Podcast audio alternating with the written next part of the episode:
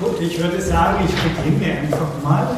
Ja? Also herzlich willkommen und äh, herzliche Einladung, äh, herzlichen Dank für die Einladung hier eine Einheit übernehmen zu können äh, zu dem Thema Liebe und Hass. Ich wurde eingeladen mit der Bitte, dass ich auch äh, interkulturell äh, dieses Thema kontextualisiere. Das heißt, ich habe vor, dass ich zunächst beginne, wie angekündigt auch bei Ihnen, äh, ganz kurz mit einer der wichtigsten Affekttheorien, nämlich der im westlichen Kontext, im europäischen Kontext. Also ich werde ganz kurz versuchen, einen Aufriss zu geben, wie überhaupt Gefühle gedacht wurden im europäischen Kontext bei Spinoza.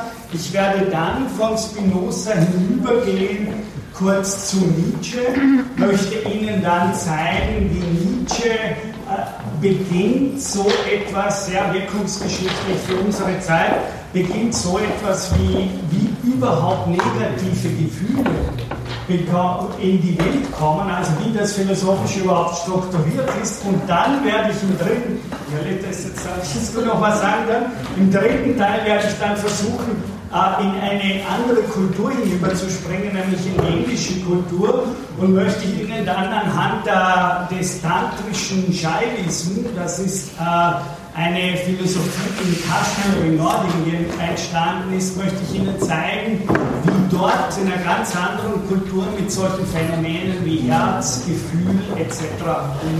umgegangen wird. Violetta, willst du noch irgendwas oder kann einfach starten? Ja, äh im Grunde wollte ich auch in eigener Sache noch, ich weiß nicht, ob Olivia Wölling darauf äh, aufmerksam gemacht hat, haben Sie es gezeigt? Kurz? Noch nicht, weil ich von Ihnen noch nicht das Okay bekommen habe. Das habe ich unterschrieben. Nein.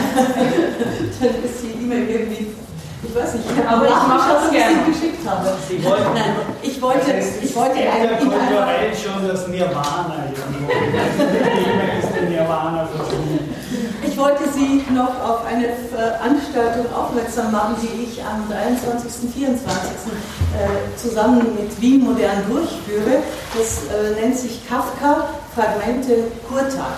Vielleicht weiß äh, jemand von Ihnen, dass es von Jürgen Kurtag, einem zeitgenössischen äh, Komponisten, ungarischen Komponisten, der nun immerhin auch schon 91 Jahre alt ist, äh, die Kafka-Fragmente gibt. Das ist eine wunderschöne Komposition. Ähm, wir werden das zusammen machen mit der Sopranistin Caroline Melzer und Nunit Stark, die auch eine sehr schöne äh, CD dazu eingespielt haben. Und im Netz finden Sie auch Videos. Auch diese werden gezeigt werden am 23. Ähm, am 23. November. Am 24. findet dann ein Symposium zu diesen äh, Fragmenten statt mit Germanisten, mit äh, Musikwissenschaftlern, Philosophen äh, und ja, äh, und, ähm, und äh, Sie sind herzlich eingeladen. Am Abend gibt es dann noch einmal das Konzert. Äh, Frau Wölling wird Ihnen auch das Programm einfach auf das Moodle nochmal laden, wo Sie sich das auch laden können. Sie sind sehr herzlich eingeladen, dahin zu kommen. Das wollte ich eigentlich am Anfang noch sagen, dann wollte ich dich eigentlich äh, vorstellen. Aber Arne Böhler ihn an der Uni Wien vorzustellen, äh, ist eigentlich Wasser den Bach tragen. Willst du mit deinem Vortrag weitermachen? Oder soll ich noch ein paar Dinge äh, sagen? Ich habe viele bekannte Gesichter schon gesehen, also ich glaube, einen Großteil habe ich auch schon von den anderen Vorlesungen gesehen. Das heißt, ich glaube, äh, wir können weitermachen. Danke, ich wollte aber nochmal sagen, herzlichen Dank, Violetta, auch für die Einladung hier und für die Möglichkeit, hier von meiner Perspektive aus über dieses Thema sprechen zu können. Wie angekündigt, möchte ich gleich jetzt mit zwei Textstellen beginnen aus Spinozas Ethik, aus dem dritten Teil der Affektenlehre, äh, um Ihnen überhaupt mal oder um ein paar Fragestellungen an das Klischee von dem, was wir normalerweise unter Gefühlen verstehen, in Frage zu stellen. Äh, das ist nicht zitiert direkt von, äh, aus der Ethik von, äh, von Spinoza, sondern es ist hier ein, ein, ein Buch, das ich sehr gerne habe, das Deleuze als Einführung in die praktische Philosophie von Spinoza geschrieben hat. Und da schreibt er, wenn ein Körper einem anderen Körper, einer, einer Idee, einer anderen Idee begegnet, kommt es mal vor, dass sich die zwei Verhältnisse zusammensetzen, um ein vermögenderes Ganzes zu bilden, mal, dass das eine das andere zersetzt und den Zusammenhalt seiner Teile zerstört. Das zweite, wir empfinden Lust, wenn ein Körper unserem Körper begegnet und sich mit ihm zusammensetzt oder wenn er eine Idee unserer Seele begegnet und sich mit ihr zusammensetzt und im Gegensatz dazu Unlust, wenn ein Körper oder eine Idee unseren eigenen Zusammenhalt bedrohen. Spinozas Interpretation von Gefühlen, von Affekten ist darum für mich sehr wichtig, weil Spinoza die Affektenlehre begonnen hat mit dem Hinweis, dass für ihn Gefühle nichts Irrationales ist, nichts, was wir nicht verstehen können, sondern dass Gefühle zu betrachten sind wie alle anderen Phänomene, nämlich etwas, das seine ganz eigene Logik in sich selbst hat. Und für Philosophen ist daher sich gezielt zu fragen, welche innere Logik im Fühlen, in Gefühlen am Werk ist. Diese zwei kurzen Passagen von Deleuze über Spinoza praktische Philosophie geben für mich einen ganz wichtigen Hinweis, um gegen einige klassische Klischees vom Fühlen äh, anzukämpfen im Denken.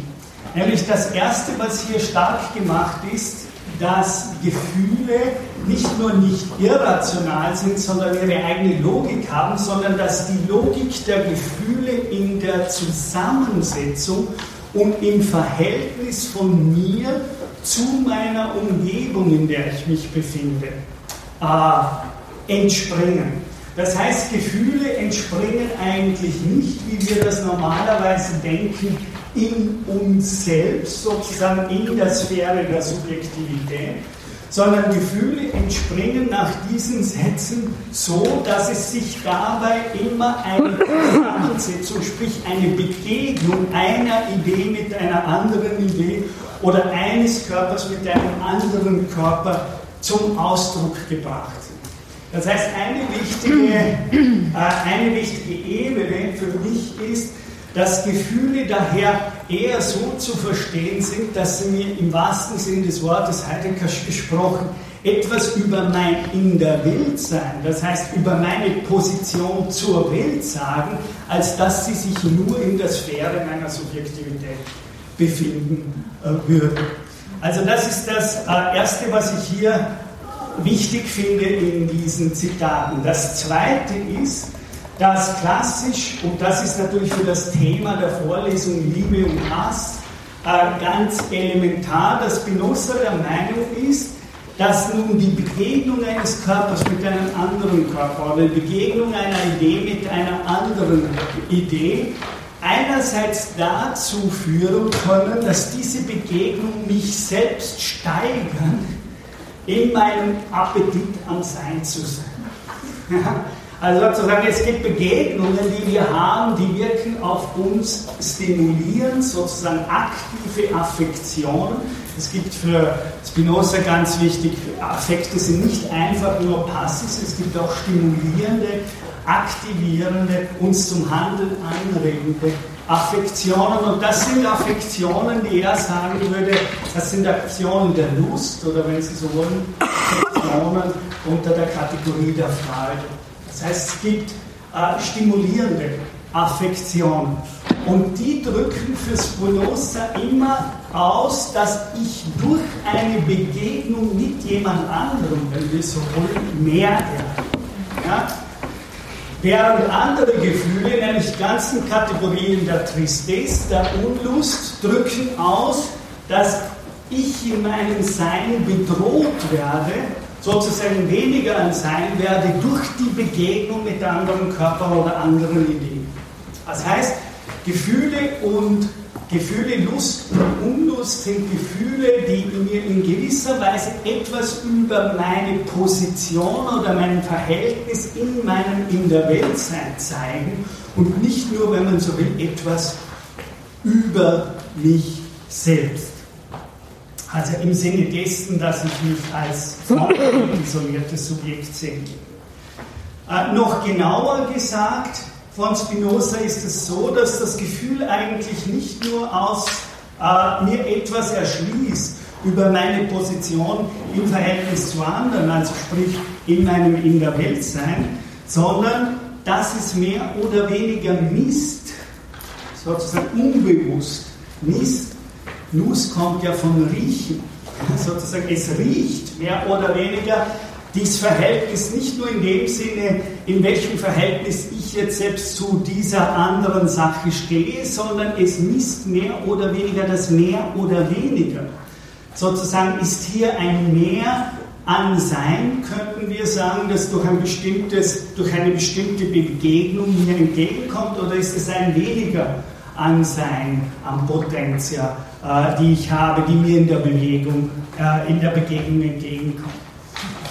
Und das drückt Deleuze an dieser Stelle so aus, dass er schreibt, das Bewusstsein ist wie der Übergang.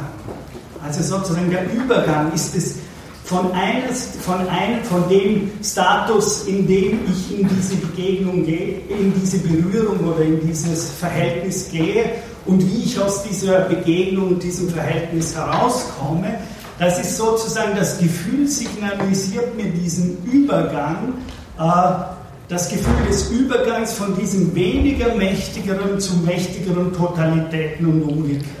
Ja? Es kommt vor, dass er, genau, und umgekehrt. Das ist das Nächste. Das heißt, im Sinne von, wie Deleuze dann das forcieren wird mit Spinoza, ist das so, dass wenn wir einem anderen Körper oder einer anderen Idee begegnen, dass wir damit nicht nur zwei Dinge haben, die sich berühren, sondern wir haben so etwas wie zwei Dinge, die gemeinsam ein Gefüge bilden. Ja, sozusagen. Es ist nicht mal einer und der andere, sondern indem jemand mit dem anderen begegnet, ein Körper einem anderen Körper, bilden die beiden zu zweit so etwas wie eine Assemblage, so etwas wie ein Gefüge. Sie könnten sagen, ein Subjekt-Objekt-Gefüge. Also weniger ein Subjekt und ein Objekt, als ein Gefüge, eine Verbindung dieser beiden, die eben sowas wie eine höhere Totalität oder eine geringere Totalität miteinander äh, formieren. Das deutsche Wort miteinander ist sehr schön, weil es eben diese Formulierung des Einander in sich hat. Füreinander, miteinander, gegeneinander etc. Das heißt, es ist ganz wichtig, dass hier in dieser Leser Gefühle eben nicht einfach nur den Status des Subjekts, äh, Subjekts signalisieren, sondern dass sie in gewisser Weise das Verhältnis des Subjekts zu seiner Welt signalisieren. Äh, dann noch der letzte Spinoza-Satz, den ich so als Vorprelude, als Vorspiel oder Einleitung äh, bringen wollte. Äh, das ist nämlich auch eine wichtige Sache, dass bei Spinoza, und wir sind ja, wenn wir die Frage nach dem Fühlen stellen, dann sind wir immer die nahe an dessen, was wir ja im 20. Jahrhundert ganz stark verbinden, Sie an Freud und andere Denker, in der Nähe dessen, was wir unbewusst oder unterbewusst nennen. Und da, äh, daher noch diese eine Stelle, in der Spinoza fragt, ob nun eigentlich dieser Appetit, der sich, da ist Appetit am Sein, der sich in diesen Verhältnissen mit anderen äh, zeigt, ob der nun bewusst oder ob dieses Verhältnis ein unbewusstes Verhältnis ist. Und da gibt es eine Stelle, äh, mehrere Stellen in der Ethik bei Spinoza.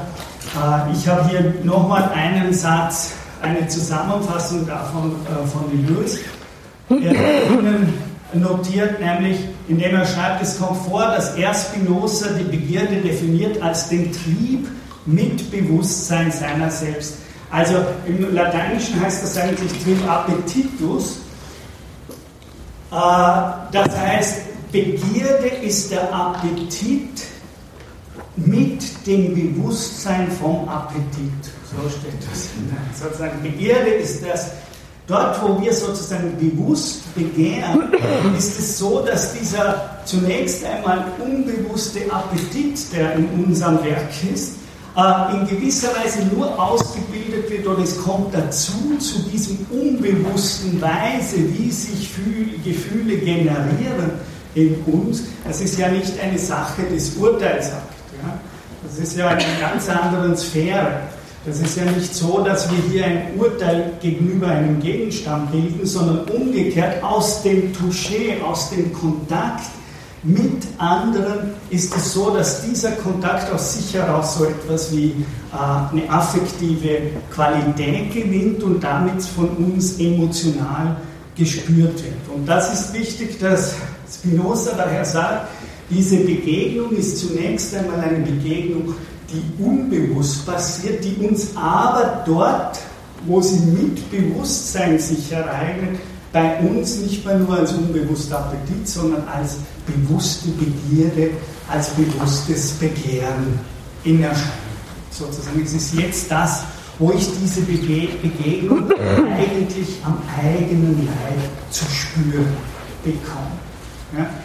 Also das mal so eine ganz kurze erste Einleitung von Spinoza, die vielleicht uns hilft, jetzt eine Passage, die mir ganz wichtig ist in diesem Zusammenhang zu interpretieren, auch weil sie wirkungsgeschichtlich so wichtig wurde, äh, vor allem für Michel Foucault, der ganz stark im Zusammenhang mit dieser Passage seine eigenen Theorien der Subjektkonstituierung äh, entworfen hat, nämlich in seiner Lektüre von Nietzsches Genealogie der Moral. Wir springen jetzt also von Spinoza zu Nietzsche und ich werde dann Ihnen versuchen, diese Verbindung klar zu machen. Äh, die Genealogie der Moral, die teilt sich bei Nietzsche in drei Kapitel und das letzte Kapitel, aus dem äh, diese Zitate, äh, nein, das ist noch gar nicht, das, das, das ist noch aus dem zweiten Buch, gar nicht aus dem dritten Buch, das ist aus dem zweiten Buch der Genealogie der Moral von Nietzsche. Und da heißt es eine sehr berühmte Passage, die sehr oft in der Philosophiegeschichte zitiert wird alle Instinkte, welche sich nicht nach außen entladen, wenden sich nach innen. Dies ist das, was ich die Verinnerlichung des Menschen nenne. Damit wächst erst das an den Menschen heran, was man später seine Seele nennt. Ich gehe diesen Satz jetzt, weil der für mich sehr aufschlussreich ist für eine perfekten Theorie äh, Schritt für Schritt äh, mit Ihnen noch einmal durch. Alle Instinkte, das ist eben genau schon das, es ist für Nietzsche, wenn wir eine Affektenlehre entwickeln, dann haben wir es eben nicht mit der Urteilskraft des Verstandes zu tun, also zum Beispiel nicht mit Geschmacksurteilen oder solchen Dingen, sondern wir haben es ganz im Sinne Spinozas zunächst einmal mit dem Appetit von Körpern zu tun. Ja, mit dem Appetit von Körpern sich im Sein zu erhalten. Dieser Appetit als die Essenz eines Körpers, wie er sagt, ist das, was wir zu tun haben. Und dieser Appetit ist zunächst einmal in der Natur etwas, was noch gar nicht unbedingt mit Selbstbewusstsein oder Bewusstsein ausgestattet ist. Es ist so etwas wie, Spinoza sagt es gleich zum Beginn der Ethik in der Affektenlehre mehrmals, es ist die Frage, dass es so etwas gibt wie schlafwandelnde Körper. Ja, sozusagen. Er ist fasziniert von dem, was Menschen im Zustand können, wo sozusagen ihr Appetit am Werk ist, aber ihr Verstand schläft. Ja? Und das nennt er sozusagen diesen äh, schlafwandelnden Körper. Er geht einerseits, das ist ganz wichtig an diesen Stellen, er sagt auf der einen Seite, dieser Appetit des Körpers, der zunächst unbewusst im Körper äh, da ist, ist, ist einerseits, sagt er, für uns sichtbar in dem, was ein Körper kann, wenn er zum Beispiel schlafwandelt.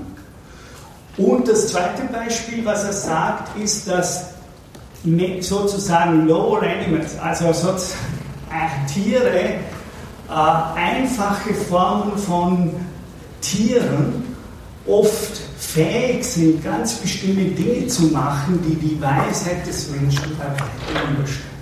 Das ist ein zweites Beispiel, das er hat. Sie kennen vielleicht alle dieses berühmte Beispiel von Büchsgrüns Zecke, das zum Beispiel kann sich über Monate mehr oder weniger in einen Tiefschlaf oder Totschlaf fast zu versetzen, um dann auf diesem Baum zu sitzen, um im richtigen Moment, wenn unten ein Lebewesen vorbeikommt, erweckt zu werden und sozusagen in dem Moment auf diesen Menschen oder dieses Tier, bei diesem Warmblütler hinunter zu fallen.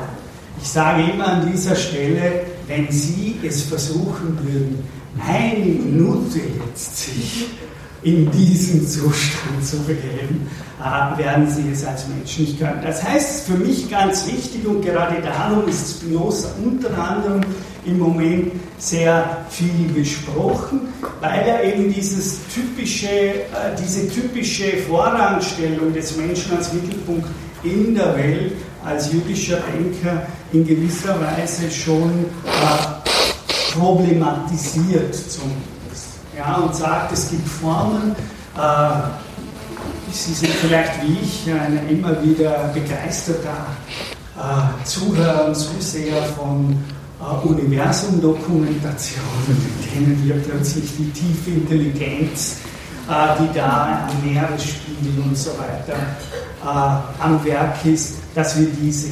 Das heißt, sprechen wir über Affekte und sprechen wir äh, überhaupt über sowas wie die Logik von Affekten, dann haben wir es ganz im Sinne von Nietzsche hier mit einer Art instinktiven, schlafwandlerischen Handeln der Natur zu tun.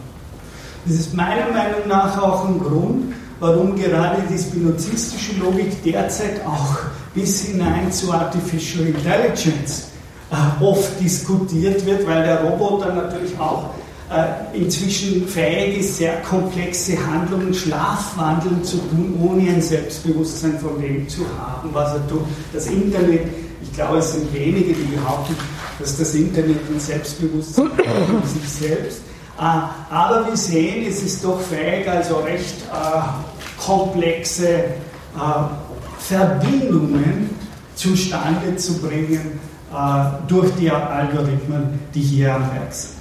Also das ist für mich eine ganz wichtige Sache. Das heißt, Nietzsche sagt, das ist eben keine Frage der Urteilskraft mal, sondern das ist ganz elementar angesiedelt, wenn wir äh, von Affekten sprechen. Nämlich es ist da, wo eine Art schlafwandelnde, äh, instinktive Tätigkeit am Werk ist. Jetzt beide Spinoza und Nietzsche sind der Meinung, worauf zielt eigentlich dieser Appetit in dem Körper sich im Sein zu halten, ab. Äh, beide sind große Gegner einer teleologischen Auffassung von äh, dem, dass sozusagen dieser Appetit ein ganz bestimmtes, konkretes äh, Ziel hätte, sondern dass bei beiden ist es so, dass die Lust dieses schaffenden Appetits mehr oder weniger nur darin steht, sich selbst zum Ausdruck bringen zu können. Experiment. Ja? Also sozusagen, er will nicht irgendein Ziel, das er verwirklichen will, sondern die innere Struktur dieses Strebens ist ein Streben, das danach strebt, sich selbst zum Ausdruck bringen zu können. Und genau das, was Spinoza, wie Spinoza beginnt, äh, Appetitus, Begehren, äh, etc. zu denken, genau so wird das von Nietzsche hier auch gedacht, nämlich dass dieses instinktive Begehren am Sein zu sein grundsätzlich danach verlangt, sich in seinem Existieren zum Ausdruck bringen zu können. da stellen alle Instinkte, welche sich nicht nach außen entladen können, wenden sie sich nach innen. Jetzt ist es aber so, dass diese Fähigkeit, sich in der Welt, das heißt in der Umgebung zum Ausdruck bringen zu können, eine Fähigkeit ist, die natürlich wieder und wieder zu etwas führt, dass dieses Begehren im wahrsten Sinn des Wortes nicht erwidert, nicht welcomed wird, sondern in gewisser Weise es in diesem Fähigkeit, sich selbst in der Welt zum Ausdruck zu bringen kann, zurückgeworfen. Und das ist eben die neue Subjekttheorie, die Nietzsche, in Anschluss an Nietzsche Foucault, die äh, Nancy und viele andere beginnen zu entwickeln, nämlich dass ursprünglich wir im wahrsten Sinn des Wortes der Welt zugewendet sind.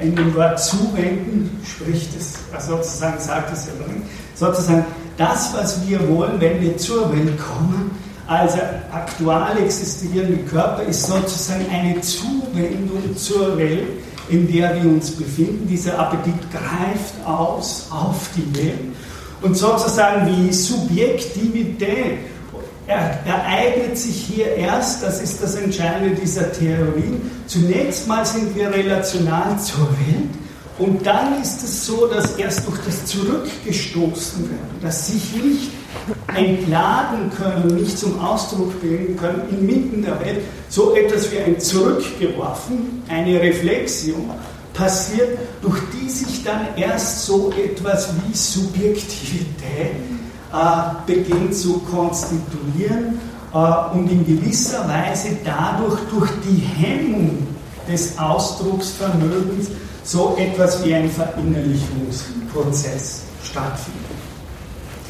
Noch einmal, alle Instinkte, welche sich nicht nach außen entladen, wenden sich nach innen. Dies ist das, was ich die Verinnerlichung oder die Subjektiv Selbstsubjektivierung äh, des Menschen nenne. Damit wächst erst das an den Menschen heran, was man später sehen wird. Das ist jetzt ganz sozusagen, das bringt uns in die Frage, ich komme in der zweiten Hälfte dann auf die Frage des Herzens und der Liebe zu sprechen, aber hier an diesem Ort sieht Nietzsche und mit ihm dann viele später so etwas wie Subjektivität, aber auch so etwas wie Schuld, schlechtes Gewissen und Ressentiment zu entstehen. Das heißt, der Ursprung von Schuld, schlecht, Schuld, schlechtem Gewissen und Ressentiment, das sind die drei Terme, die Nietzsche verwendet, und damit natürlich die Geburt von so etwas wie Hassstrukturen und Ressentiments kommt aus einer Zusammensetzung meines Körpers mit der Welt, in der dieser Körper mehr oder weniger abgestoßen, zurückgeworfen und zurückgestoßen wird auf sich selbst in seinem Innerwelt. Verstehen Sie aber, die Basis ist nicht diese Subjektivität, sondern die Basis ist eigentlich hier wirklich der relationale Bezug und die Zusammensetzung von mir selbst mit der Welt. Und ein bestimmtes Wie dieser Zusammensetzung erst bildet dann so etwas wie Subjektivität aus und damit auch die Form äh, den Grund von so etwas wie der Entstehung von Gefühlen wie Ressentiment und Hass. Ich werde jetzt gleich zum nächsten weitergehen. Die ganze innere Welt, ursprünglich dünn wie zwischen zwei Häute eingespalten, ist in dem Maße auseinander und aufgegangen, hat tiefe, breite Höhe bekommen, als die Entladung des Menschen nach außen gehängt worden ist.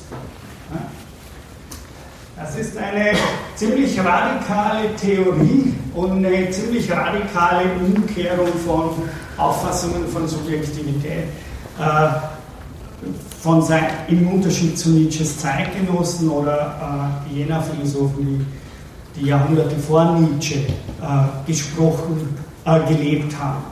Nämlich was hier gesagt wird, ist, äh, dass das einerseits durch die Hemmung der Umgebung es so ist, dass eben diese Subjektstruktur, dass der äh, zurückgeworfen hat auf sich selbst. Erst entsteht, dass aber andererseits das eben von Nietzsche nicht nur ein negatives Phänomen, als negatives Phänomen gedacht wird, sondern wie er hier sagt, in dem Moment, wo erst durch diese zurückgeworfen wird auf sich selbst, ist es erst so, dass der Mensch überhaupt, wie er an einer anderen Stelle dann sagt, eine Art Versprechen der Zukunft wird. Also die ganze Komplexität, die ganze, das ganze kompliziert äh, des in der Weltseins, dieser hohe Grad an Komplexität, die der Mensch erreicht hat, verdankt er in gewisser Weise auch diesen Prozess äh, der Verinnerlichung. Das heißt, es ist wichtig, Nietzsche sagt an der Stelle, das ist nicht nur etwas, was wir bedauern sollten, sondern es ist gleichzeitig der Ort, an dem Leben überhaupt so etwas wie tiefe, breite Höhe bekommen hat. Also Sie dürfen jetzt nicht denken, aha, schlimm, wir konnten uns da nicht ausdrücken, wir konnten uns nicht entladen, also ist das der Ursprung von etwas, weil eigentlich nie hätte sein sollen. Genau das sagt Nietzsche nicht, sondern damit wird der Mensch, damit wird so etwas wie Lebewesen, die diesen Komplexitätsgrad erreichen, erst wirklich interessant und wie er sogar sagt, ein Versprechen der Zukunft oder eine Hoffnung der Zukunft ist. Und jetzt aber sozusagen das dritte Moment, das ist jetzt noch wichtig, denn in dieser Hemmnis liegt für Nietzsche gleichzeitig eine, sehr wohl auch eine Gefahr und nicht nur ein Versprechen für die Zukunft, nämlich dann, wenn dieser Prozess mehr oder weniger ein Prozess wird, in dem wir beginnen, uns gegen uns selbst zu wenden. Sozusagen, er denkt hier sowas, wenn diese Struktur der ich werde Subjekt und ich, es wächst so etwas wie eine Seele an mich Wenn das dafür führt, dass dieser Prozess eine Wende gegen mich selbst, und das heißt für ihn gegen den Appetit am Sein zu sein, wenn er sich, wenn er destruktiv wird, wie wir sagen könnten heute, dann wird er es zu einem Phänomen, mehr oder weniger zu Ressentiment, Hass etc. führen. Ich lese diese Stelle jetzt vor.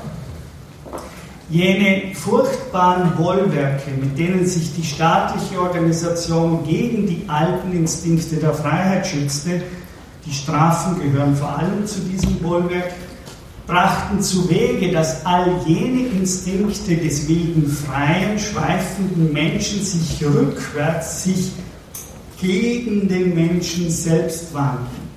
Die Feindschaft, die Grausamkeit, die Lust an der Verfolgung, an vielen Stellen sagt er auch die Lust am Wehetun. Alles gegen die Inhaber solcher Instinkte sich wenden, das ist der Ursprung des schlechten Gewissens, Schuld und Ressentiment.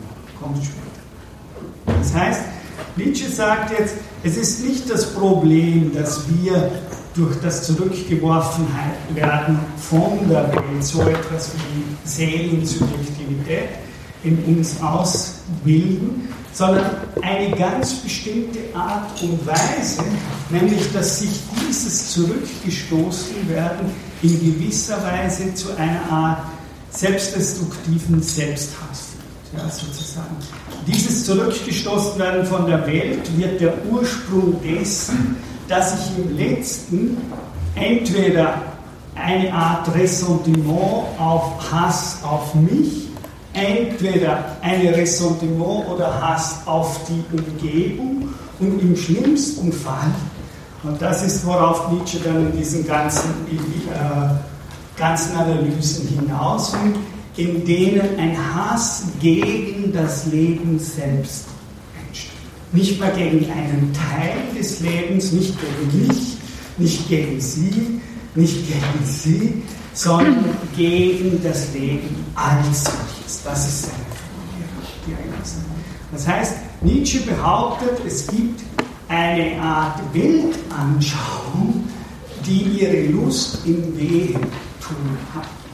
Das ist äh, eine Theorie, die dann im 20. Jahrhundert ganz wichtig wurde, über welche Praktiken hat viel darüber geschrieben, Deleuze hat viel darüber geschrieben, wie nennen wir jemanden, der die Lust hat, der sozusagen Lust verspürt am Wehe tun. Genau, entweder ein Sadist, ja, wenn sich diese Lust nach außen wendet, oder ein Masochist, wenn sich diese Lust in eine Selbstaggression gegen mich selbst wendet.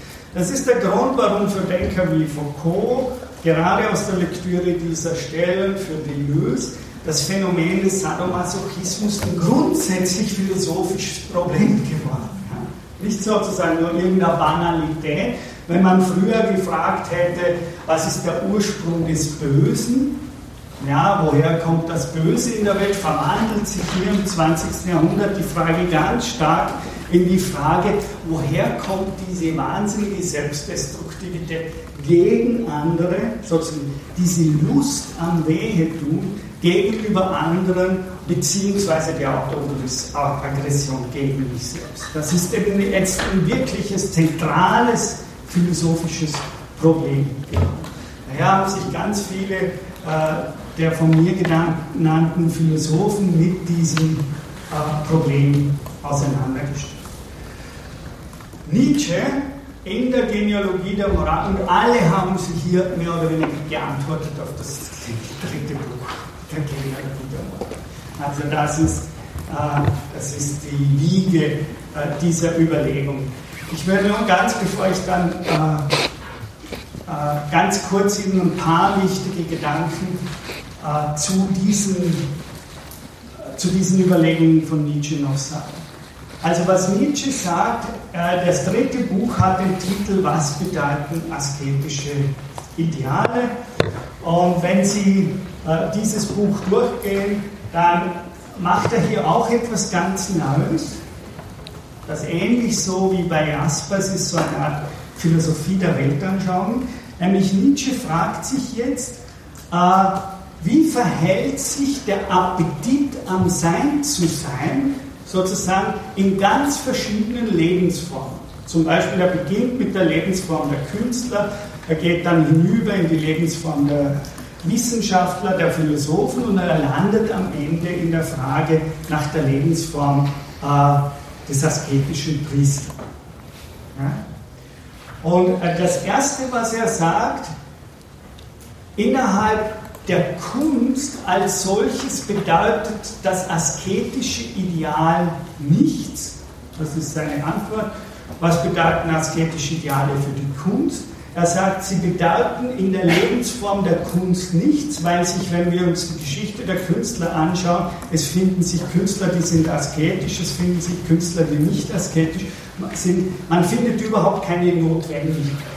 Es gibt gemischt, es scheint hier keine innere Notwendigkeit zu sein, warum sie äh, sozusagen ihr Appetit, ihr Streben am Sein zu sein, ist mehr oder weniger indifferent gegenüber diesem Unsinn. Das heißt, das Ideal bedeutet für sie nicht. Die zweite Lebensform, nämlich die Lebensform der Philosophen, für die bedeutet das ästhetische Ideal schon wesentlich mehr weil da lässt sich auffassen, dass Philosophen üblicherweise, wie er sagt, eine Umgebung und ein Milieu aufsuchen, das möglichst ungestört von den Souterrains der Leiblichkeit äh, stattfindet, er sagt sozusagen. Er sagt zum Beispiel, Kant ja, hat sich sehr erregt, wenn zu laute Musik. Ja, das nimmt Nietzsche zum Beispiel als ein typisches Beispiel. Man will nicht zu viel von zu vielen äh, sensorischen Eindrücken äh, abgelenkt werden von der Tätigkeit, die man am liebsten tut, nämlich denkt. Ja? Das heißt, der Philosoph würde ja sagen, ist schon viel näher an dem asketischen Ideal, insofern, als eine bestimmte Affinität zu diesem Ideal hat, aber nicht, würde Nietzsche sagen, weil er im Grunde genommen etwas gegen die Sinnlichkeit hat, sondern weil er die besten Bedingungen für das Denken findet in einer bestimmten äh, Reduktion von sensualen, sinnlichen Eindrücken. Ja, wenige Philosophen würde Nietzsche sagen, der klassische Philosoph, der klassischen Philosophie würden sich in Rockkonzerte begeben. Äh, das sieht man zum Beispiel, wenn man die Polis liest von Platon. Ja, also genau welche Art von Musik er äh, in, seinem Ideal, äh, in seinem Idealstaat affirmiert und welche Form von Musik er nicht affirmiert. Das heißt, Nietzsche sagt, der Appetit sozusagen, der hier von, bei diesen Menschen Lust und Unlust produziert, äh, das ist ein Appetit, der zwar in einer Distanz steht zum, äh, zur Sinnlichkeit, aber keinen Hass auf die Sinnlichkeit. Wichtig, und das ist mir das, der richtig, zum Hass gegen die Sinnlichkeit wird das asketische Ideal erst im asketischen Christen. Das ist Nietzsches Theorie, denn im asketischen Priester passiert jetzt genau das, was wir hier als die dritte Bedingung gehabt haben. Er sozusagen kann nur existieren, er braucht mehr oder weniger den Hass auf die Sinnlichkeit als das einzige Milieu, in dem er selbst überleben kann. Er braucht sozusagen transzendente Ideale und so weiter. Äh, er braucht in gewisser Weise nicht nur eine Distanz zur Sinnlichkeit, sondern er braucht sozusagen ein, äh, er braucht ein Milieu, in dem er selbst nur überleben kann.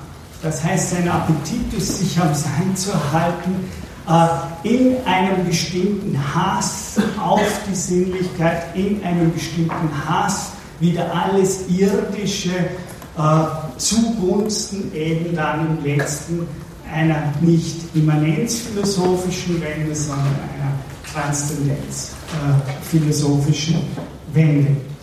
Was Nietzsche sagt, ist das, dass es eine Lebensform gibt, nämlich die des asketischen Priesters, in der der Hass nicht, wie ich gesagt habe, nicht auf einzelne Aspekte des Lebens, sondern auf die Auslöschung von irdischen Wesen als solchen hinausläuft. Ja? Und das ist für Nietzsche die höchste Steigerung von Hass, die er nennt ein Wille zum Nichts, im Unterschied zum ursprünglichen Appetitus für ein Wille zum Sein Sozusagen ein Wille, sich in seinem Sein zu erhalten, der wird hier verkehrt in eine Art Wille zum Nichts. Als, die Ursprung, als sozusagen die tiefste Form von Ressentiment, von äh, Hass wieder das Leben als solches. Und das ist es, was Sie denken müssen, wenn Sie Worte hören, die sehr oft im Umkreis von Nietzsche gesagt werden, nämlich die Notwendigkeit einer Umwertung aller Werte und vor allem der Terminus Nihilismus. Also Nihilismus für Nietzsche dritten Buch ist ganz stark unser Appetit am Sein zu sein und uns in unserem irdischen Sein zu erhalten, wird verkehrt in eine aggressive Form des Willens zum Nichts, in eine Hass auf das Leben als solches. Also das ist für ihn die. Ich lese Ihnen einen äh, Text vor, und zwar ist das das Ende äh, von, von der Genealogie der Moral. Man kann sich schlechterdings nicht verbergen, was eigentlich jenes ganze Wollen ausdrückt, das dem asketischen Ideale her seine Richtung bekommen hat. Dieser Hass gegen das Menschliche, mehr noch gegen das Tierische, mehr noch gegen das Stoffliche. Dieser Abscheu vor den Sinnen, vor der Vernunft selbst, diese Furcht vor dem Glück, und der Schönheit.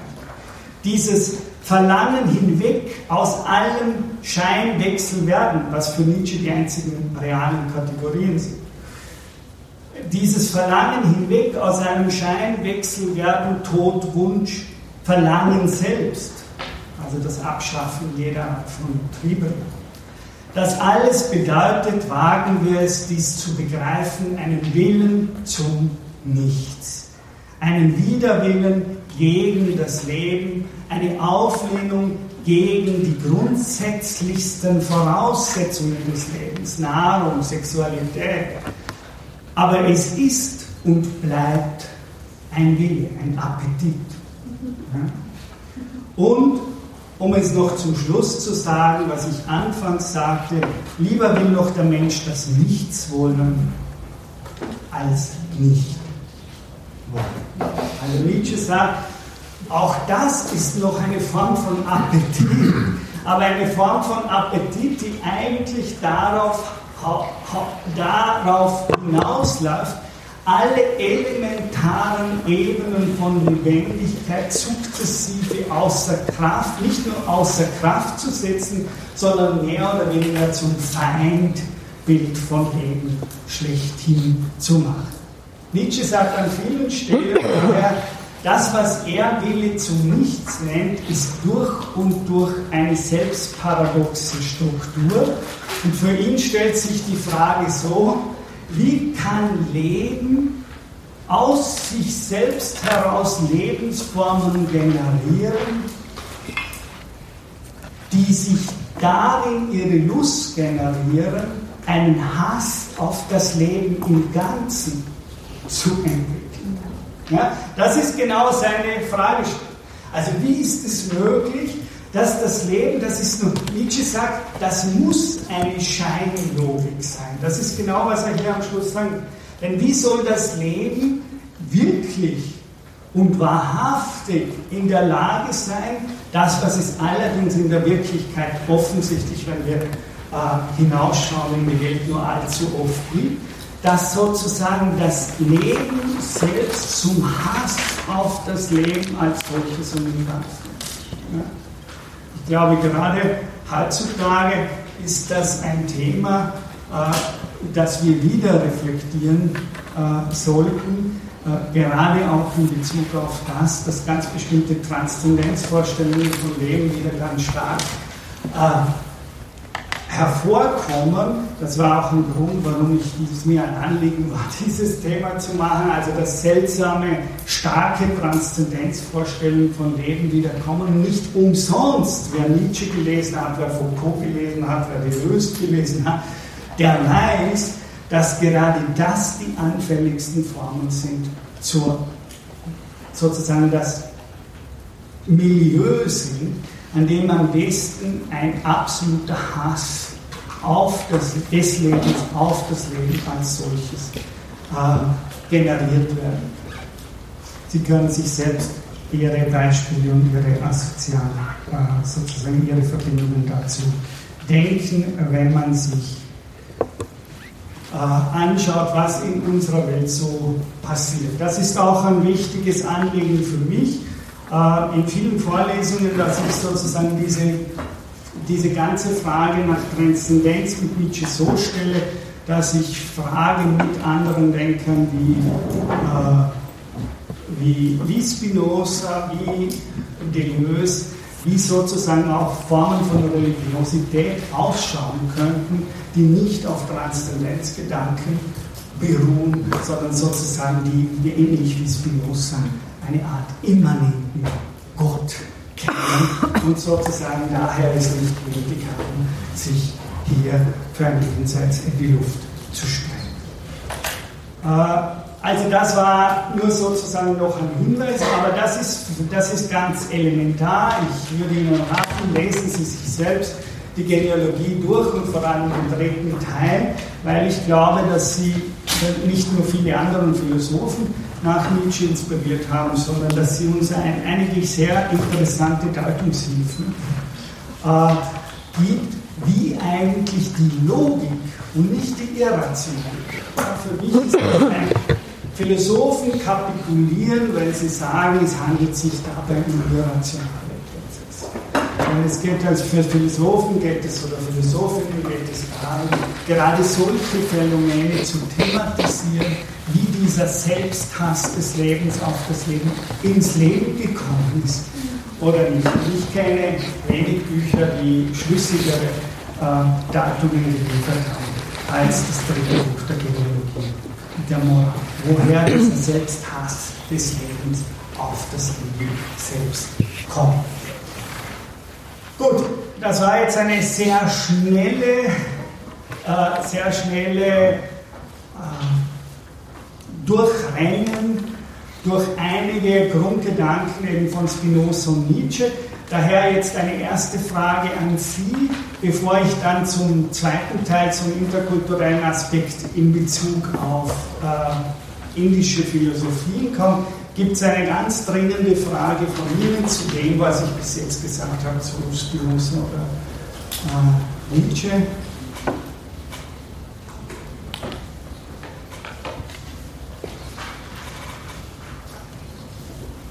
Ja. Ich hätte gerne, dass du vielleicht noch ein bisschen ähm, etwas differenzierenderes dazu sagst. Du, du, hast jetzt so einen Kurzschluss hergestellt zwischen ähm, Vorstellungen der Transzendenz und dem Hass auf das Leben und sozusagen der äh, negativen Energien, die daraus entstehen. Äh, es ist ja in unserer Zeit äh, oft genug gesagt worden, nicht, äh, nicht der Islam sozusagen, um mal irgendeine Religion zu nennen, äh, ist äh, schuld an, an der Radikalisierung von manchen. Also da muss man sicherlich noch weitere Gründe anführen, denn der, Glau der Glaube an Transzendenz als solche muss nicht notwendig äh, zu, äh, zu, einer Radikalisierung und äh, zu einer Zerstörung anderer führen. Also da würden sich doch bestimmt viele Menschen, die, äh, die an, ja, an einen transzendenten Gott glauben oder Transzendenzvorstellungen haben, äh, dort heftig wehren und das würde ich verstehen, auch wenn ich selbst nicht mich damit identifiziere. Ja, natürlich. Also danke. Ich habe jetzt versucht, hier sehr zuzuspielen ja, kurz zuzuspitzen auf das Thema, äh, was ja hier gefragt wurde, woher entsteht sowas wie Selbsthass vom Leben? Und für mich, äh, für mich ist die Logik, die es hier zu verstehen gibt, es ist dann die Frage, ob man das binden kann einfach an eine Religion und sagen kann sozusagen, das ist jetzt islamische Vorstellung oder nicht. Das würde ich jetzt mal gar nicht so machen, aber Nietzsche arbeitet an der Stelle meiner Meinung nach sehr schlüssig und sehr differenziert eine bestimmte Art von Logik heraus. Schritt 1. Das fundamentalste und elementarste ganz im spinozistischen Sinne ist die Essenz der Körper, die als elementarsten und basischen Instinkt haben, sich am Sein zu haben. Wenn wir sowas, ich weiß, es ist schwierig, das Wort zu verwenden, aber ich verwende es trotzdem, äh, wenn es so etwas wie eine Natürlichkeit gibt, ja, dann streben, streben sogar die Körper, nicht nur Selbstbewusstsein und so weiter, dann streben die ganz philosophisch von Natur her danach, sich im Sein zu halten, nicht sich im Nichts zu haben.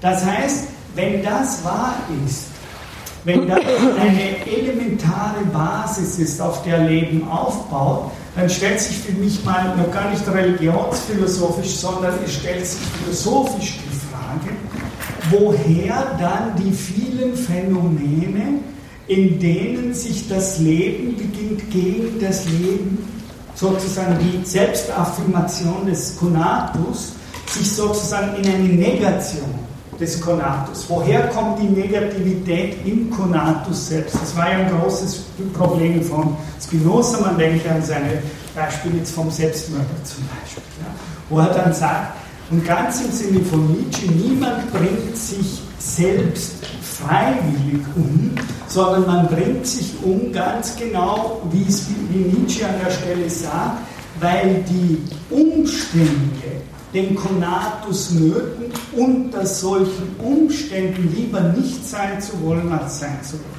Aber es ist nie so, dass wenn man sich ein Selbstmörder freiwillig umbringt, sondern es gibt Gründe, wie gut sie sind, ist eine andere Frage. Es gibt Gründe und die liegen, genau wie Nietzsche sagt, in dem Nicht-Ausdrücken können des Appetitus, äh, durch die Zurückgeworfenheit. Darum sagt Spinoza, ist es so, dass kein Selbstmörder freiwillig sich.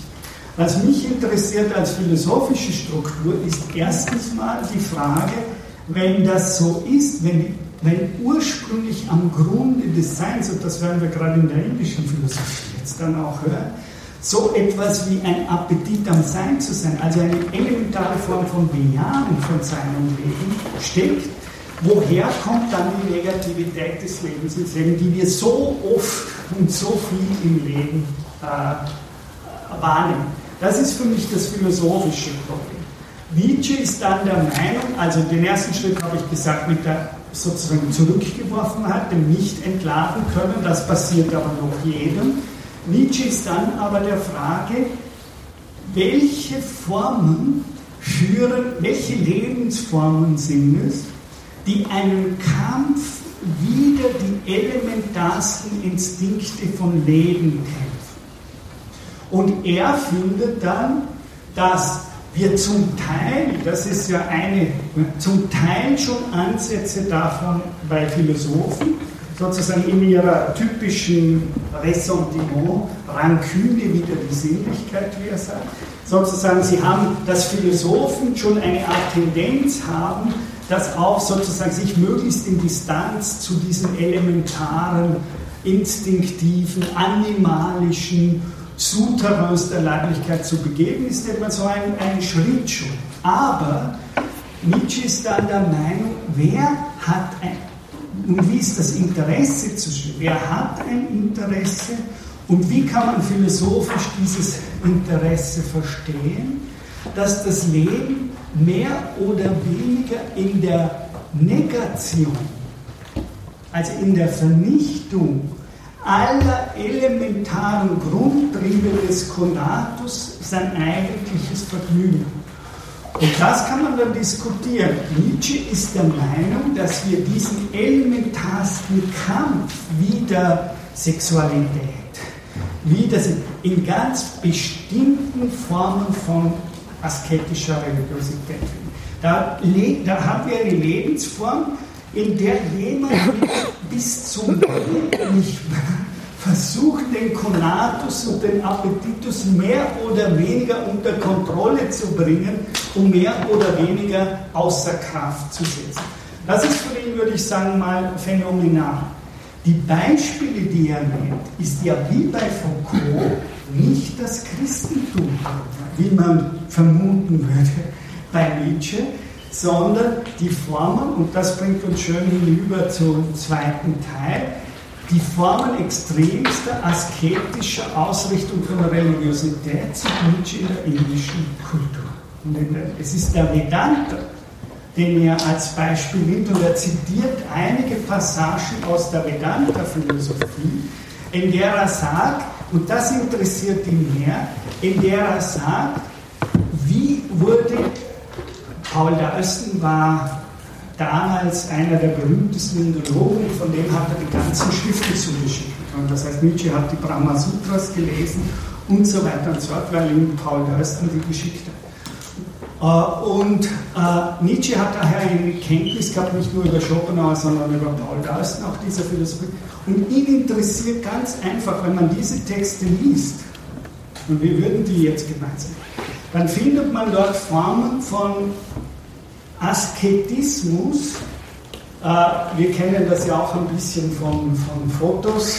Ja? Also wenn Sie den Steine an den Penis hängen und so weiter und so fort, was typische, äh, sozusagen traditionelle Formen ganz bestimmter Traditionen Schrift. Das ist nicht indisch, ich werde genau die Gegenteil sagen. Ich werde den Tantrismus darum äh, mir vornehmen im zweiten. Aber das ist die Sache. Nietzsche denkt da weder an den Islam noch an das Christentum, sondern er zitiert aus ganz bestimmten Passagen der Vedanta-Philosophie die ihn, glaube ich, weniger interessieren jetzt, weil er irgendwie die Vedanta-Philosophie als philosophische Schule kritisiert, sondern weil er verstehen möchte, wie sowas überhaupt möglich ist. Dass das Leben seinen Genuss und seine ganze Kraft darauf hingibt, die elementarsten Formen wie Nahrungsverweigerung, Sexualitätsverweigerung und so. Wie kommt es im Leben zu solchen Dingen? Und er ist dann der Meinung, dass wenn man die viele Kategorien, und darüber kann man streiten, er denkt das ja philosophisch, wie ich gesagt habe, dass damit was passiert. In diesen Philosophien werden alle Kategorien des Werdens plötzlich in Seinskategorien zum Beispiel. Das ist für ihn das.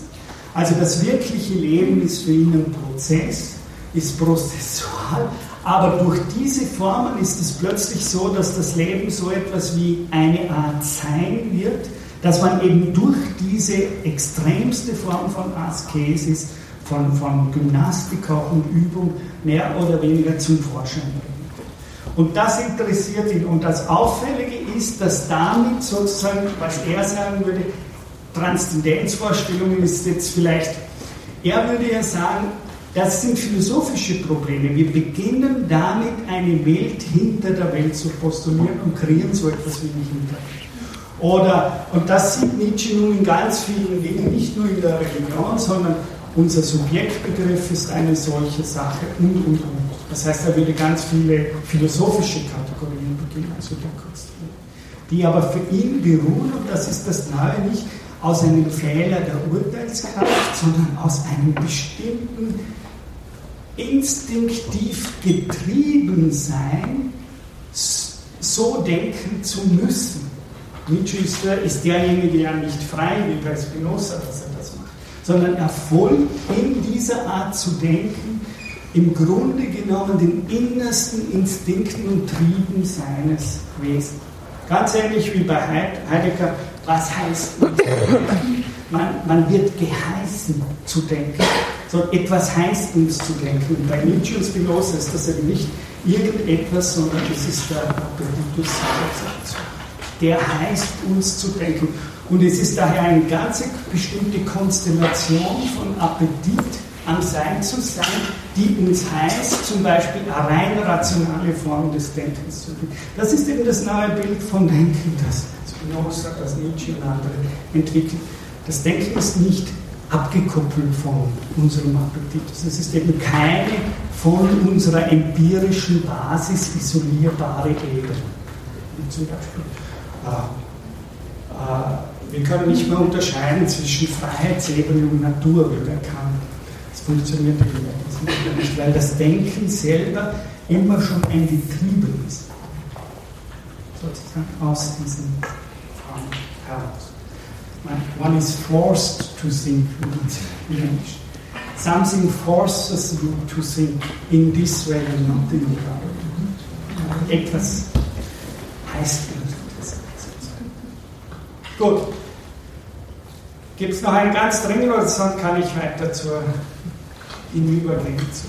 Gut, dann gehe ich hinüber zur indischen Philosophie, aber gerade nicht zu einer asketischen Form indischer Philosophie. Also ich werde jetzt nicht über Vedanta sprechen, zum Beispiel oder ganz bestimmte Schulen des Vedanta, sondern ich werde äh, hauptsächlich dann über einen Philosophen sprechen, Viele sagen, es ist neben Shankara, eben Shankara im 9. Jahrhundert, er 100 Jahre später, also so ca. 950 bis 1020 in etwa.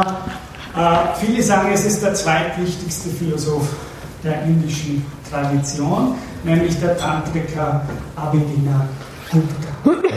Ja, das heißt, ich werde Ihnen jetzt eine Philosophie, Sie kennen vielleicht Tantrismus mit irgendwelchen Klischee-Vorstellungen von dem, was tantrische Philosophie ausmacht.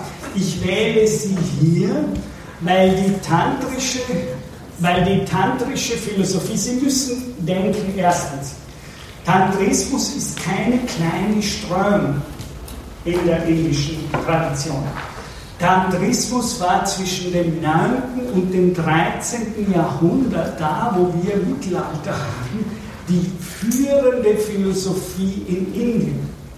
Tantrismus gibt es in Form. Das heißt zum Beispiel Tibet, das Sie heute haben, ja, Dalai Lama, ist ein buddhistischer Tantriker. Also nur um Ihnen äh, ein paar ganz rudimentäre Vorstellung, darum kann es jetzt hier nicht gehen. Der Kantismus ist wirklich eine der ganz großen äh, Darshanas, das ist eine der ganz großen äh, Strömungen in der indischen Philosophie. Und daher, wenn Sie nach Khajuraho oder nach anderen Orten gehen, dann finden Sie Tempel, in denen äh, alle sechs Stellungen vom Kamasutra dargestellt werden. Als Götterbilder kann man sich in vielen anderen Kulturen nicht so vorstellen, auch nicht in vielen Epochen der indischen Philosophie. Sie dürfen sich indische Philosophie nicht so vorstellen, als gibt die indische Philosophie. Das ist ziemlich mindestens so differenziert und komplex wie die Tradition der europäischen Philosophie. Sie können jetzt natürlich sagen, europäische Philosophie und dann sagen Sie Aristoteles.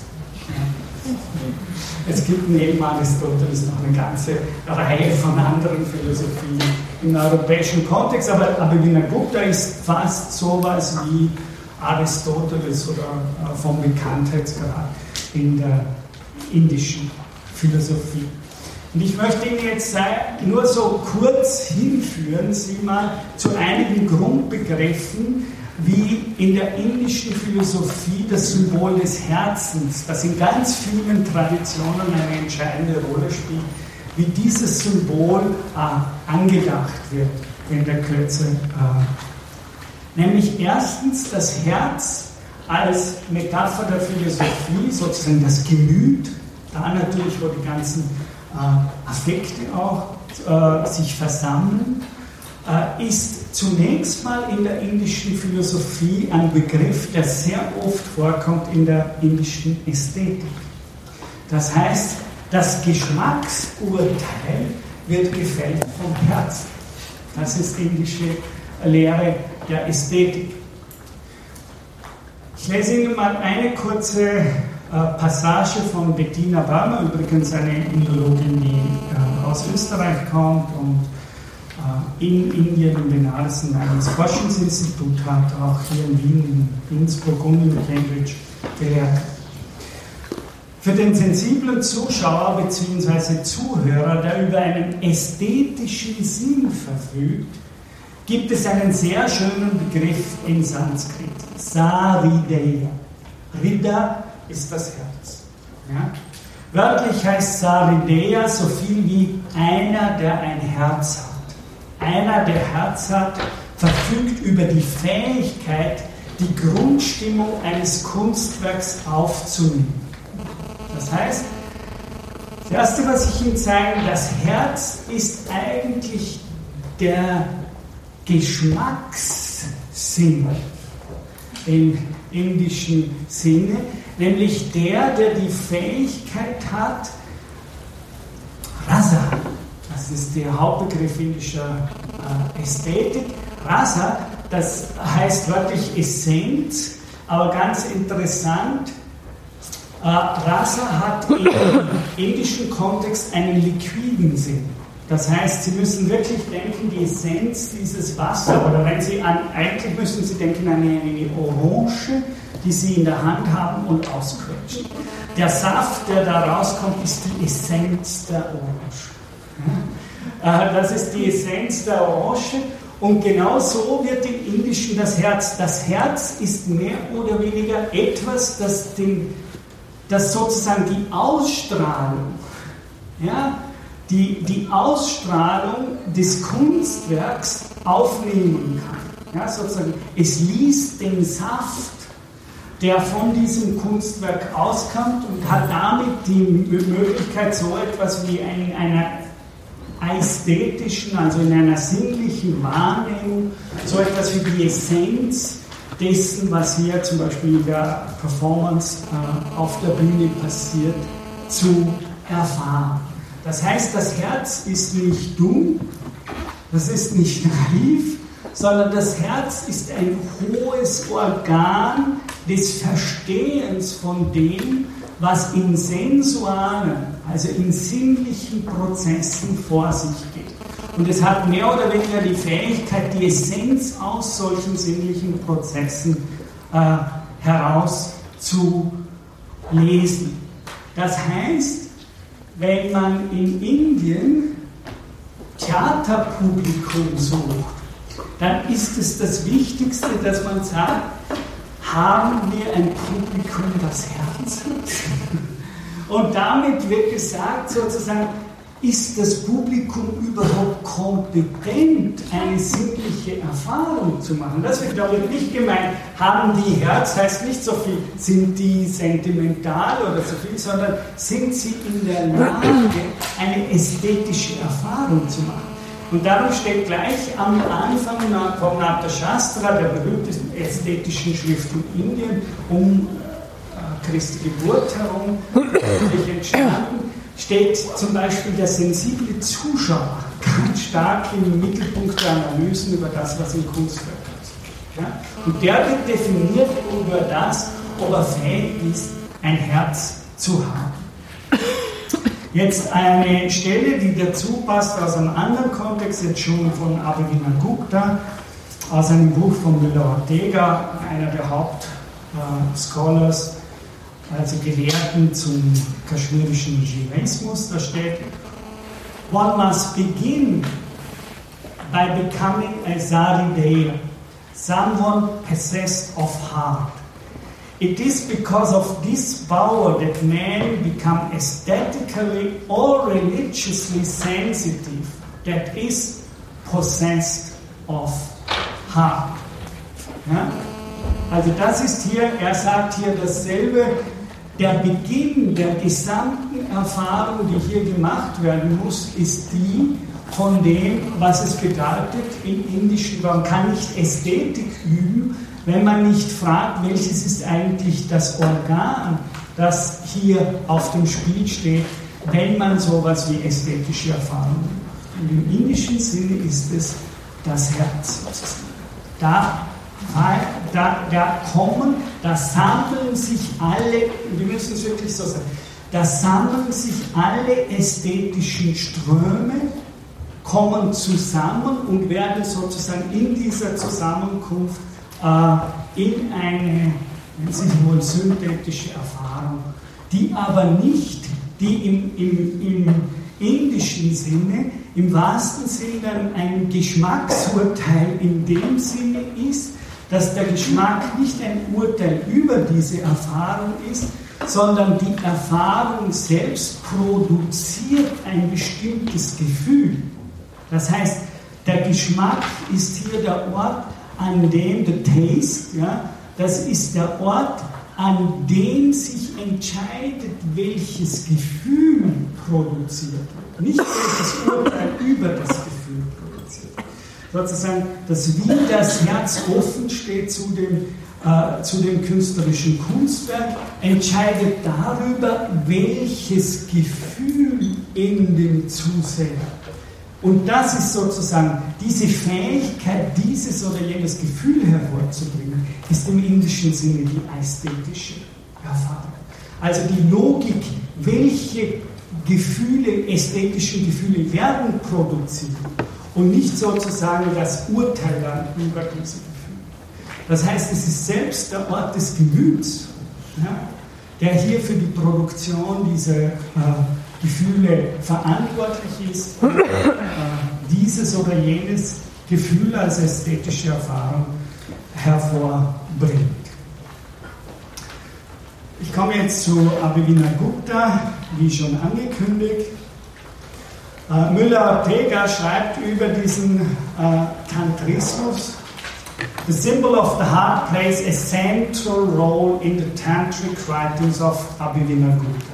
Ich habe Ihnen schon gesagt, Abhivina Gupta ist circa um 1000 herum hat er gelebt und ist eben der wichtigste Philosoph der Tradition des nicht-dualen kaschmirischen Shivaismus.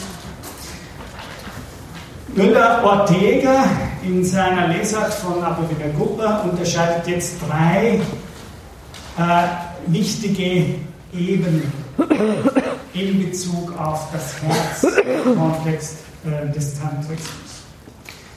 Erstens nämlich sagt er, the first is the reality of the heart as Shiva which refers to the ultimacy and transcendence of Shiva in the heart. Also the first level. Also das erste ist, dass die indische tantrische Philosophie der Meinung ist, dass man das, was sie als letzte Realität, als Ultimate Reality erfahrt, eine Sache ist, die schlussendlich sich in der Realisation eines ganz bestimmten Zustands des Herzens realisiert Also das ist sozusagen nicht eine Sache, die sich im Gehirn ereignet, sondern es wird hier gesagt, der Zugang des Verstehens von dem, was sie Ultimate Reality nennen, ist der Ort des Herzens. Das, das Herz ist die Fähigkeit, äh, das zu verstehen, was es hier zu verstehen Jetzt sagen Sie, the first is the reality of the heart as ja? Da müssen wir sehr vorsichtig sein. Haben, das ist eine Redewendung, die in diesen Traditionen sehr oft vorkommt. Das Herz von Shiva. Wer ist Shiva? Ja, im, im, im kaschmirischen Tantrismus ist das der oberste Gott. Und weiß jemand, wissen Sie, wie die erste Schrift der erste Satz gleich von dieser Schrift, die hier besprochen wird, heißt, Know Shiva as being yourself. Ja? Das heißt, Sie müssen eben sagen, das ist kein Gott, wie ich eben gesagt habe, der irgendwo in der Transzendenz sich verwirrt, sondern das Erste, was der sagt, Shiva ist ein Wort für ihr selbst. Know Shiva as yourself. Sozusagen, das ist nicht irgendeine Vorstellung von Transzendenz, sondern wenn sie sich selbst erkennen, dann nennen die das Shiva. Ja? Das ist der erste Satz. Know Shiva as yourself. Das heißt sozusagen, the first is the reality of the heart of Shiva, which is your own self which refers to the ultimate and transcendent of Shiva in the heart. The second level involves Abhivina Gupta's teaching about the methods and techniques that must be employed in order to approach the ultimate reality of the heart and transform it into a living human reality. Das heißt, wenn die im ersten Leben, müssen Sie sich vorstellen, wie auch die antike Philosophie noch die Vorstellung hatte, dass Seele nicht primär ihr psychologisches und hatte seelisches Selbst nennt, sondern man hat äh, in der antiken Philosophie auch bei uns von einer kosmischen oder von einer Weltseele gesprochen. Das heißt, wann immer die hier die Frage haben, the heart of Shiva, dann meint das nicht ihr persönliches Hart, sondern es meint so etwas wie das innerste Wesen der Welt als solches, das Kosmos, in dem sie sich selbst befinden. Das ist das Wichtige. Und die zweite Level sagt jetzt, wie komme ich zu dieser Erfahrung dieses, sagen wir mal, kosmischen Selbst, äh, des Hearts of the Shiva? Ich komme zu dieser Erfahrung nicht anders als durch mein eigenes Herz. Ja, sozusagen das Herz, es ist nicht nur so, dass wir zum Herz Shiva kommen, sondern die Methode, wie wir zu diesem Herz von Shiva kommen, ist selbst eine Frage des Wie oder ein Modus von, wir können was sozusagen von Herzlichkeit. Ja? Das, ist das, heißt, es ist nicht nur das, wo sozusagen das Ziel, auf das man hinstrebt, sondern es ist in dieser Tradition gleichzeitig auch die Technik, das Organ, das Mittel, mit Hilfe dessen man äh, diese, diese Realität erreicht. And the third level in, intimates the nature of the state of realization of the heart. This process of realization is termed Hridaya Angamigutta, which literally means becoming something that moves in the heart and can be more simply translated as Experiential Replication. Das heißt, was hier gesagt wird, das Ziel, worauf man in dieser Tradition abzielt, ist eine ästhetische Erfahrung des, würde ich mal vereinfachen sagen, kosmischen Selbst, das es zu erfahren gibt, und zwar durch das eigene, durch den Durchgang durch das eigene Herz, und zwar so, dass man am Ende in diesem kosmischen Selbst, wie es hier wörtlich heißt, wandert. Ja? Sozusagen to become something that moves in the heart. Das ist mehr oder weniger, was heißt hier, sich in diesem Herzen zu bewegen. Jetzt ganz kurz, ich sehe leider noch ein paar Minuten. Das heißt, ich werde, weil ich möchte dann noch ein paar Fragen an Sie stellen. Vielleicht das erste da geht sich noch aus, aber die zweite Sache, das habe ich schon gehört. The heart, says Abhidhinagog, is the very self of. The heart of Shiva is not aesthetic or inner absolute. However, in fact, the non-dual Kashmir Shiva tradition considers it to be a state of perpetual movement, a state of that that would be now a whole semester talk about what Spanda means in Tantric uh, philosophies. To be in a state of perpetual movement, a state of vibration, Spanda, in which it is continuously contracting and expanding, opening and closing, trembling, quivering, throbbing, waving, and sparkling. The intensity and speed of this movement is such that paradoxically it is simultaneously a perfect dynamic Stillness. Also, um das ganz kurz zu sagen, was, warum ist das Wort Shiva, das Wort, das für die Symbolik des Harts so wichtig ist? Shiva ist der Gott traditionell, der die Welt schafft und sie wieder zerstört. Der die Welt schafft und sie wieder zerstört. Der die Welt schafft und sie wieder zerstört. Sie wissen, wahrscheinlich, dass im Indischen es keinen Anfang der Schöpfung und keinen Anfang der Welt gibt, sondern dass das so wie der Pulsschlag vom Herz mehr oder weniger ein sich offenbaren und wieder in sich selbst zurücknehmen, sich offenbaren und wieder in sich selbst zurück. Und dieses Tick-Tack, dieses Tick-Tack, Tick-Tack, Tick-Tack, also Shiva, der immer wieder in Erscheinung tritt, um sich wieder in sich selbst zu absorbieren, der wieder in Erscheinung, er revealt sich, um sich sozusagen wieder in sich selbst zurückzunehmen. Das ist für indische klassische Philosophien, also das, was, wenn Sie so wollen, in der ewigen Schöpfung, in der kontinuierlichen Schöpfung von Welt, die weder einen Anfang noch ein Ende kennt, ist das sozusagen nichts anderes als eigentlich die Bewegung des Herzens selbst, die sozusagen im Schlagen sich generiert und sozusagen im Verstummen dieses Herzschlags wieder in sich selbst zurücknimmt. Das ist ein Gott, das ist traditionell, sind das die typischen Attribute von Shiva und darum ist Shiva in der indischen Tradition äh, üblicherweise der Gott, der mit dem Symbol des Herzens am meisten äh, verbunden ist, weil er in gewisser Weise der Gott des Herzschlags selber ist.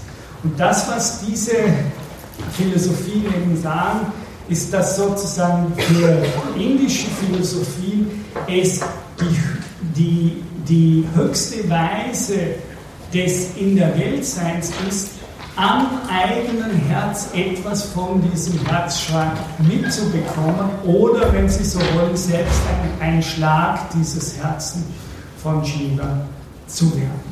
Das ist sozusagen eine ganze mystische Tradition von äh, Philosophie oder Symbol des Herzens, die äh, diese Philosophie vorstellt. Gut, jetzt da ich noch, nur noch fünf Minuten habe, breche ich einfach. Ich wollte eigentlich noch jetzt auf die zweite und dritte Ebene eingehen, das wird sich nicht mehr ausgehen. Ich habe aber die Folien bereitgestellt für Sie.